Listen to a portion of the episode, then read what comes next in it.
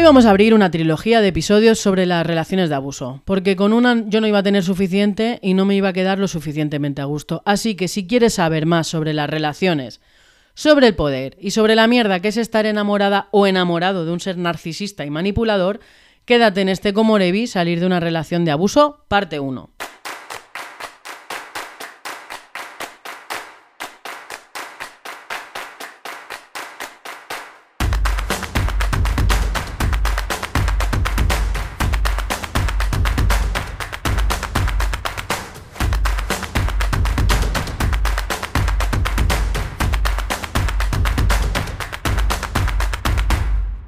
En la vida nacemos, crecemos, nos reproducimos o no, pagamos facturas, entramos en una depresión o en varias, nos divorciamos, nos arrejuntamos y finalmente morimos. Ese es el ciclo sin fin del Rey León.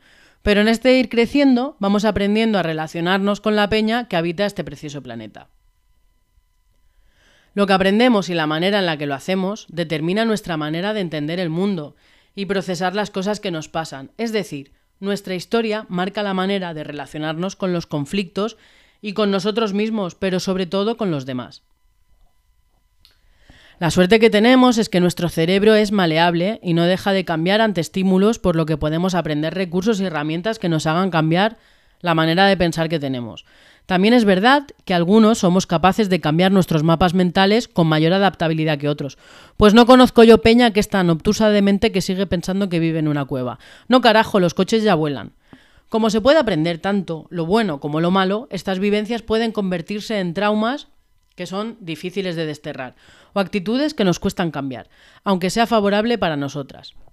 Un vínculo tóxico es aquel que nos genera malestar. Pero no existen las personas tóxicas, sino que son personas con historias y aprendizajes que emiten comportamientos tóxicos. Y a ver, es verdad que incluso siendo nosotras una maravilla en nuestras relaciones personales, a veces podemos tener ciertos comportamientos tóxicos, aunque sea de una manera aislada. En este episodio, el primero de tres, como ya os he dicho, os quiero contar mi historia en una relación tóxica, intentando explicar los comportamientos que se dieron en la dinámica de la pareja para que en los siguientes dos episodios podamos definir y conceptualizar todo lo que quiero destacar hoy. Y sí, también quiero desahogarme y quedarme a gustito en este... Eh, en este rajar, ¿no? Y, además rajar bien. Y ya iremos viendo cómo se sale y cómo se reconoce esto a tiempo, por lo menos desde mi perspectiva y desde mi vivencia. No voy a dar nombres, no os preocupéis, que si algo he aprendido en esta vida es a intentar que no me demanden o a que me manden sicarios a casa. Y en este último ejemplo, pues podría ser. Y bueno, pues eh, voy a hablaros eso, de mi última relación, una relación tóxica. Eh, eso no significa que en otro tipo de relaciones no haya tenido comportamientos tóxicos. Lo que pasa es que aquí se juntaron como muchísima, muchísima mierda, ¿vale? Eh, a ver, los inicios de la relación fueron perfectos como en las películas. Pero ahí ya, ya habían monstruos que yo no era capaz de ver. Y era tanta mi necesidad de gustarle a esta persona que me dejé embaucar por su, por su canto de sirena.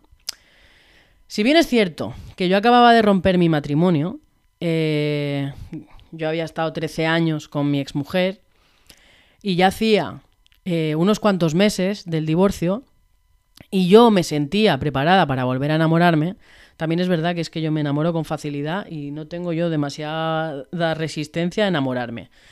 Eh, me fijé en un perfil totalmente contrario a lo que era mi anterior relación de, de más de una década. Ella era mayor que yo. Parecía segura de sí misma, con estabilidad laboral y económica, con gustos muy alternativos, eh, una labia y un don de gentes completamente electrizantes y una doble capa que le daba ese aire misterioso que me volvía loca. Lo que yo desconocía es que esa doble capa escondía mucha mierda que trabajar.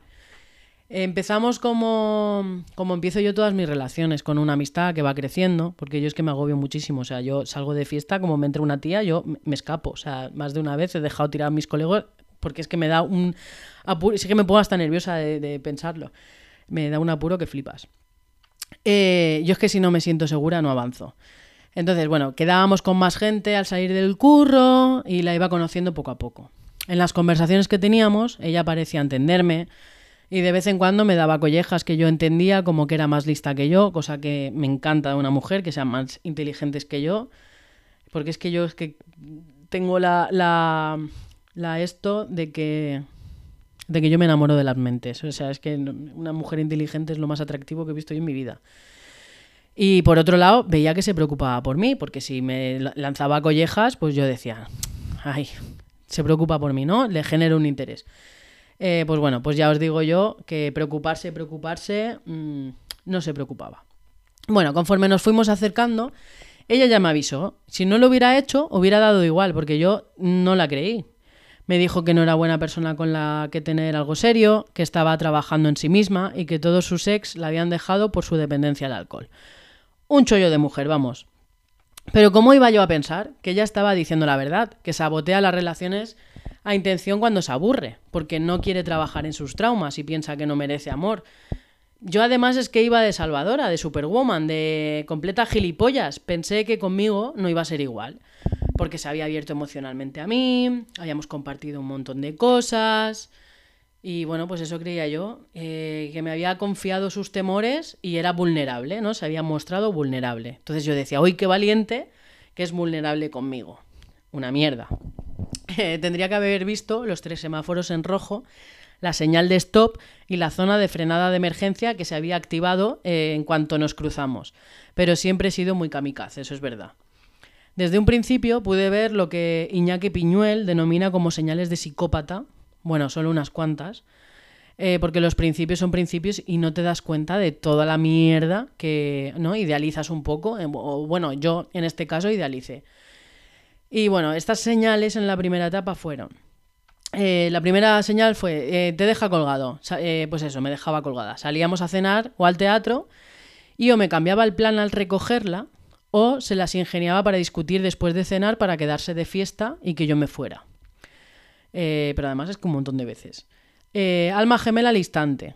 Pues eso, me decía que era un ángel que había venido a salvarla de sí misma, me hacía prometerle que no la iba a dejar pese a su mal carácter y señalaba cosas buenas de mi gentileza y bondad como recursos que ella quería emular. Lo que me hacía sentir valorada y visible, se daba cuenta de quién era yo, me hacía sentir pues eso, importante. Si bien es cierto que no me gustaba eso del ángel, que luego cambió a denominarme maestra, de verdad llegué a creer que no había dado eh, hasta llegar yo con la persona que la comprendía. Eh, bueno, pues esto, amigas, era mi ego creyéndose mejor que nadie. Eh, luego, la tercera señal es el bombardeo de amor. Enseguida me presento a sus hijos, a su familia, a su círculo, y me hacía regalos caros. Yo hacía también lo propio, y siendo yo lo romántica que soy, pues no había una semana sin regalo, le escribía todos los días poemas, eh, preparé un viaje a los pocos meses con sus hijos, en fin. Eh, me volqué como, o sea, normalmente me vuelco, pero en esta ocasión era como más, más, era como una, una luna de miel, como un bombardeo de amor, como algo que yo no podía dejar de pensar en ningún momento, o sea, yo estaba en cualquier momento de mi día pensando en ella y en lo que le iba a hacer y todo el rato como sintiendo las mariposas eh, todo el rato. O sea, no estaban en el estómago las mariposas, estaban revoloteando alrededor mía, en mi cabeza, en mis manos, en mis pies, todo eran mariposas. Bueno, pues después de estas tres señales eh, vinieron las otras, pero tardaron bastante más.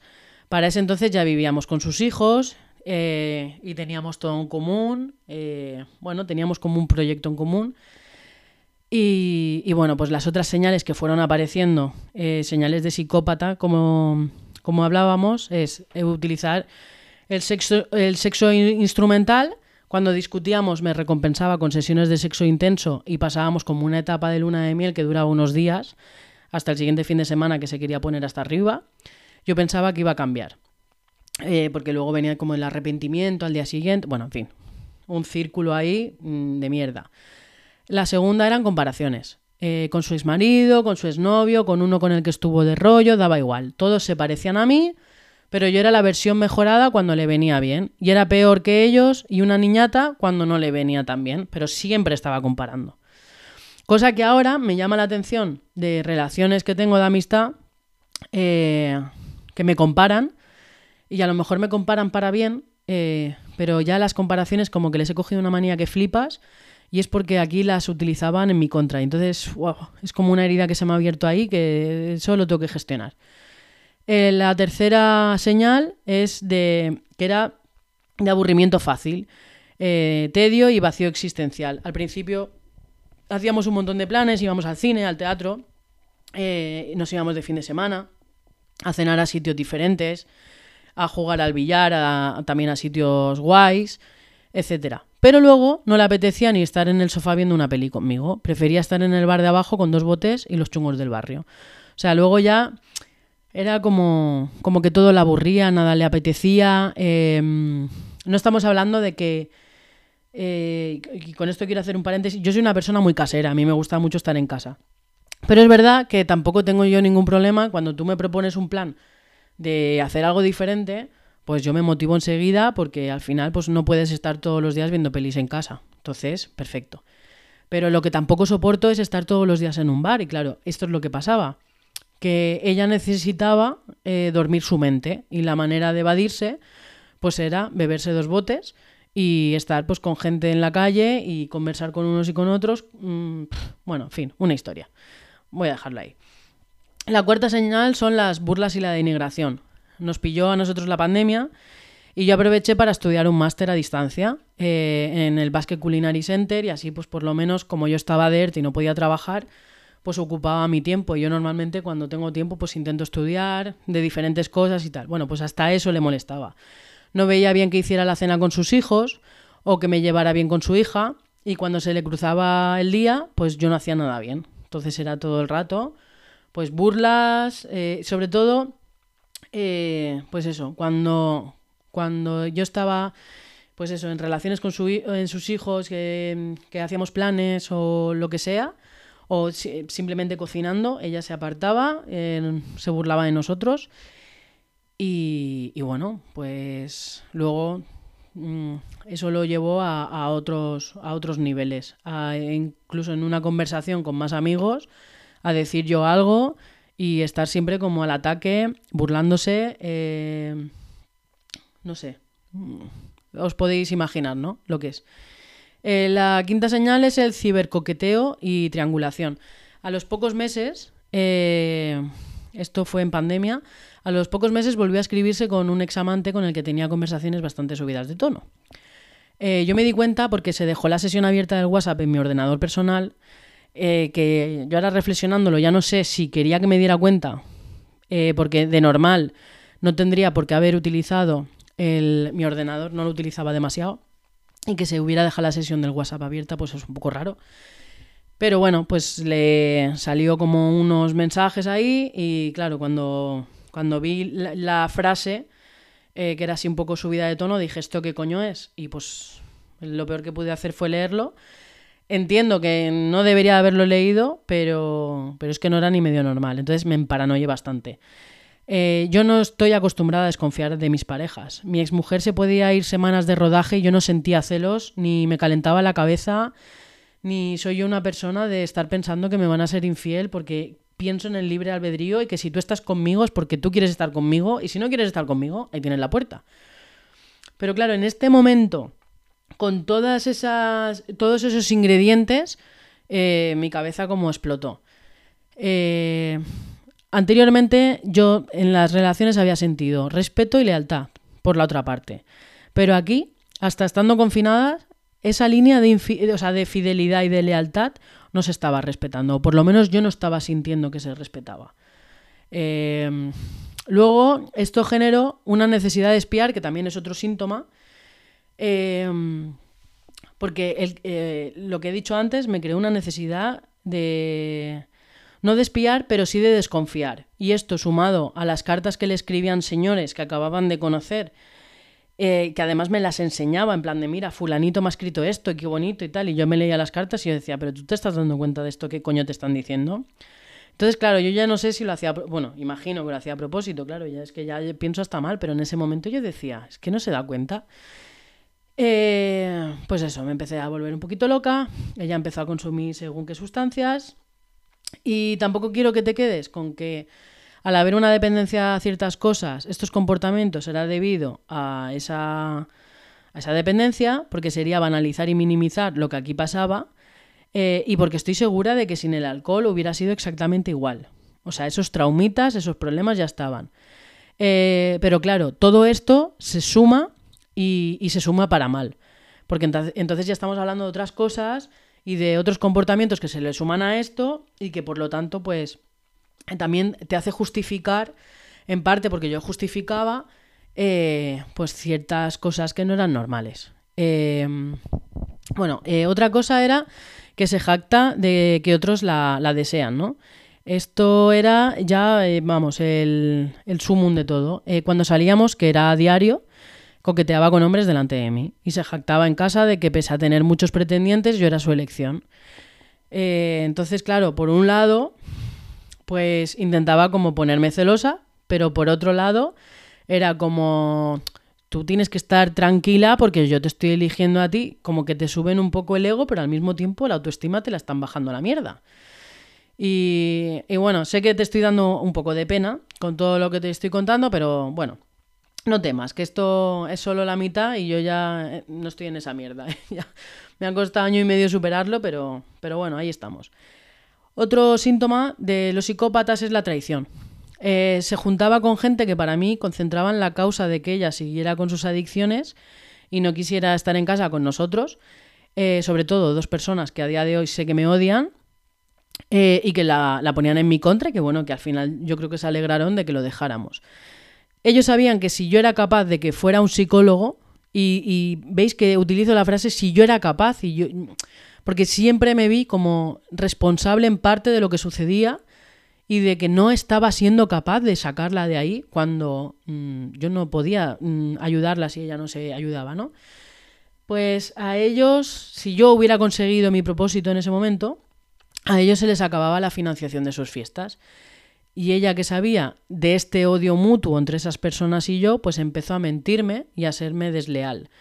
Eh, lo que para mí es a todos los aspectos una verdadera traición, porque no estamos hablando de una infidelidad, que eso, bueno, pues más o menos, pues bueno, yo que sé, cada uno que se lo gestione, pero creo que cuando tú formas una relación y tienes unos cimientos, eh, y más que yo intento eh, formar unos cimientos de amistad, si yo te estoy diciendo que esa peña no me gusta, si yo no, no tengo ningún problema, jamás he, prohibido a nadie ver a nadie. Y incluso en este momento, eh, o sea, en esta situación tampoco prohibí ni dije nada. Pero sí que es verdad que sabía que, que para ciertas circunstancias o tal, yo desaprobaba a esa gente, porque sabía lo que había.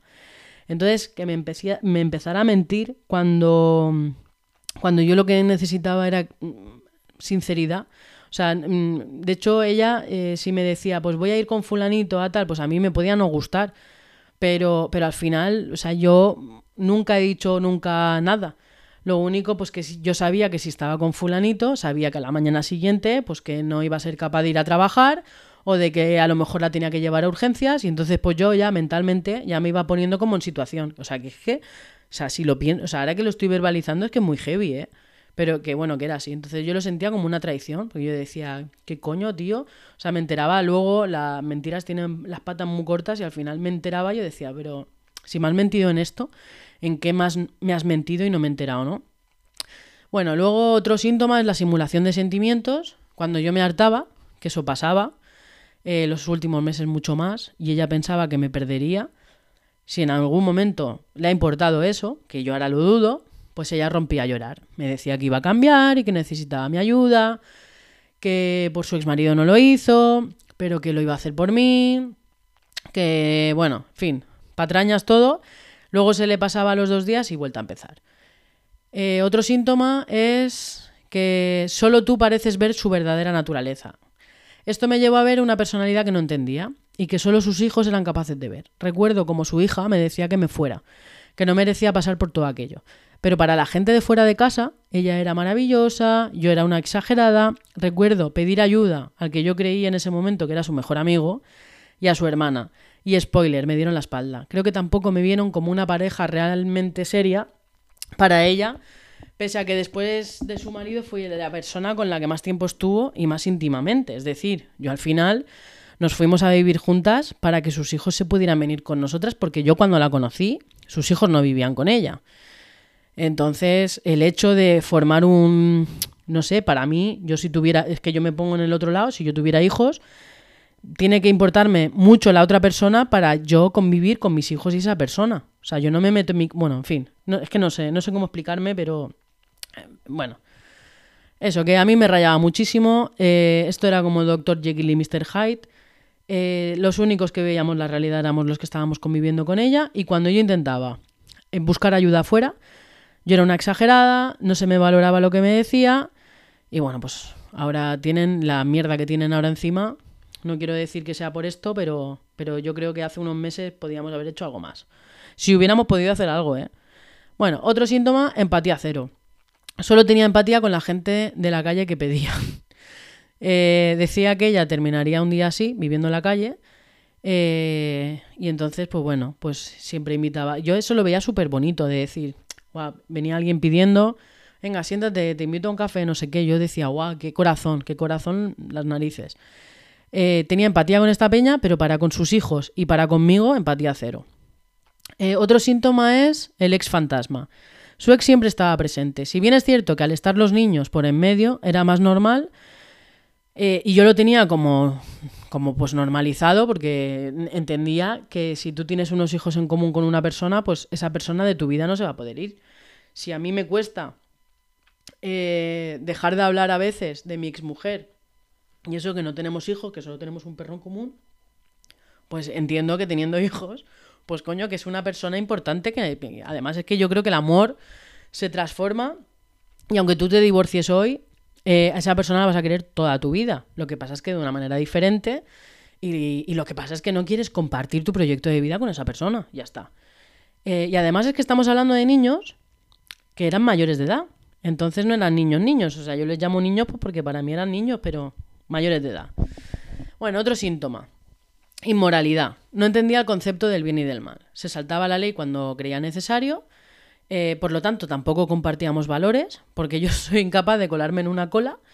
Y ella, eh, que llegaba en el confinamiento a las 6 de la mañana después de haber estado de fiesta en un, en un pub, en un pub que debería estar cerrado, con la ventana, o sea, con la ventana, con la persiana bajada y con un montón de yonkis y flipaos en su interior, sin medidas de seguridad, sin mascarilla. Yo no sé cómo no pillamos el, el COVID y yo no sé cómo no le pusieron una multa y no la, y no la arrestaron por la calle, pero bueno.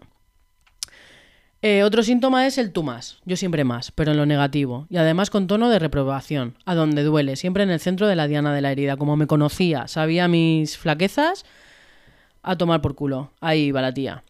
Otro síntoma es, eh, repentinamente yo era un rollo.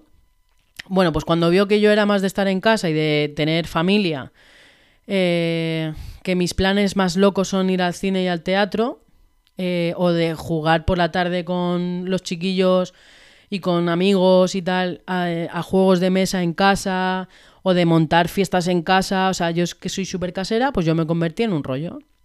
¿Que madrugo para hacer yoga? Soy un rollo. ¿Que me gusta cocinar en familia? Soy un rollo. Es que lo tengo asumido. Eh, otro síntoma, exparejas locas. Su ex estaba loco. Y de ahí no había manera de bajarle. Y no es perfecto. Que yo no me meto ahí, lo conozco al hombre, pues un hombre, pues normal, con sus cosas, sus buenas cosas y sus malas cosas. Pero es una justificación que a día de hoy da su círculo para justificar su realidad actual. eh, actual. Es decir, eh, justifican al exmarido de muchas de las heridas que tiene ella y de la adicción que tiene al alcohol. Cuando su marido, pues a ver, pues no sería perfecto, pero aquí vamos a tener responsabilidad cada uno de los actos que tenemos cada uno. Otro síntoma es la egolatría. Esta baja autoestima que se gasta eh, denota una egolatría extrema, porque se victimizaba, y esto le justificaba para no tomar las riendas de su vida. Así que siempre era ella el centro de atención y de todas las conversaciones. Bueno, dicho todo esto, después de una gran turra que os he dado y solo he comentado pinceladas de lo que fue, espero que te hayas hecho una idea de un perfil abusivo, en este caso al extremo. Eh, no te preocupes por mí, que esto era necesario en mi aprendizaje y de todo esto se sale con ayuda y paciencia. A día de hoy yo no sería quien soy si no hubiera pasado por esto eh, y ahora puedo verlo con perspectiva. Eh, gracias a esta relación, vuelvo a decir, yo hoy soy quien soy, pero es que además estoy haciendo este tipo de contenido para que no pase al resto de gente y, y de verdad que si veis semáforos en rojo no los crucéis, eh, que puede venir un tren de alta velocidad y reventaros. Entonces, al final, eh, creo que lo que es la intuición eh, es lo que, lo que nos saca muchas veces del peligro y hay que escucharla. Yo en este caso no la escuché. Em, pero bueno, es lo que es lo que hay, es lo que me ha hecho, vuelvo a decirlo, es lo que me ha hecho ser quien soy yo hoy en día, eh, hacer este tipo de contenido, leer muchas cosas al respecto. Em, sí que he podido ayudar a otra gente en situaciones similares y al final de eso, eso es lo que hay que aprender y con eso me quedo.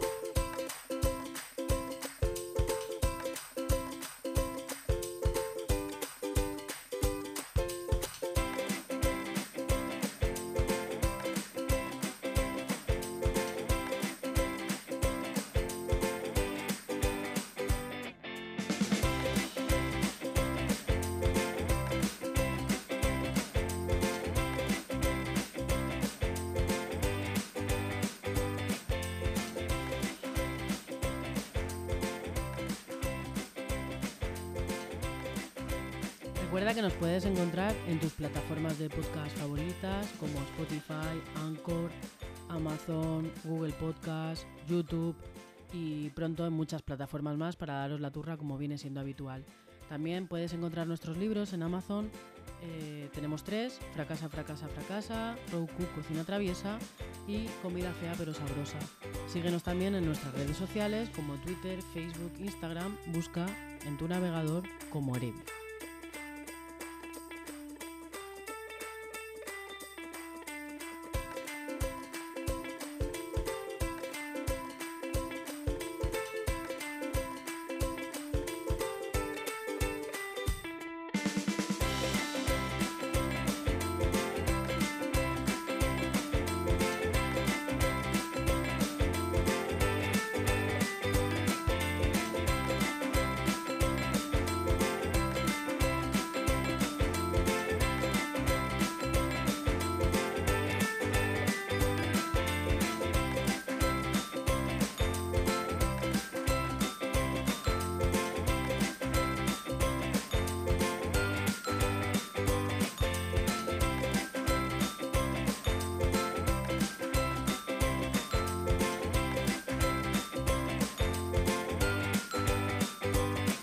Bueno, y con esto y un bizcocho nos escuchamos la semana que viene, otro martes más. Espero que te haya gustado este Comorevi.